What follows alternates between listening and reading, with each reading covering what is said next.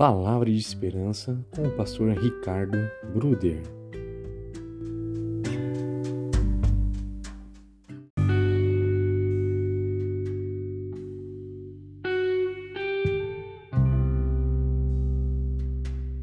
Senhor, disse Pedro, se és tu, manda-me ir ao teu encontro por sobre as águas.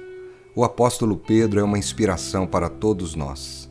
Ele é alguém que soube aproveitar bem as oportunidades que teve na vida.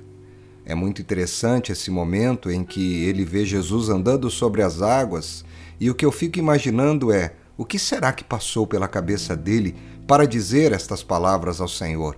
Senhor, se és tu, manda-me ir ao teu encontro por sobre as águas. Pedro certamente pode ter pensado assim: bem, eu já sei andar, eu já sigo a Jesus sobre a terra, agora que eu o vejo andando sobre as águas, por que não segui-lo também sobre as águas? Para os outros discípulos, isso poderia parecer uma loucura, mas para ele poderia parecer viver uma experiência que ele jamais poderia viver. Pedro não considerou os desafios que estavam ao seu redor, ele decidiu se concentrar em Jesus Naquele momento, Jesus se tornou o seu foco principal. Não foi o mar, não foi a noite, não foram as ondas, não foi o medo e nem os obstáculos. Ele pensou na oportunidade sobrenatural que estava diante dele e seguiu adiante.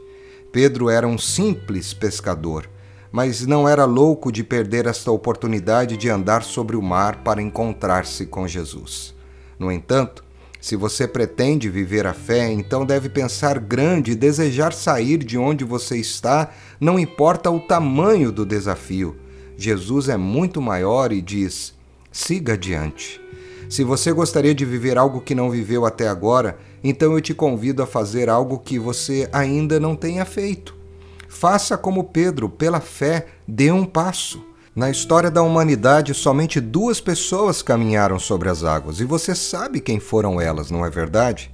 Viva a fé e a história de alguém que realmente andou sobre as águas. Não tenha medo. Jesus diz a você: siga adiante. Você vai perder esta oportunidade?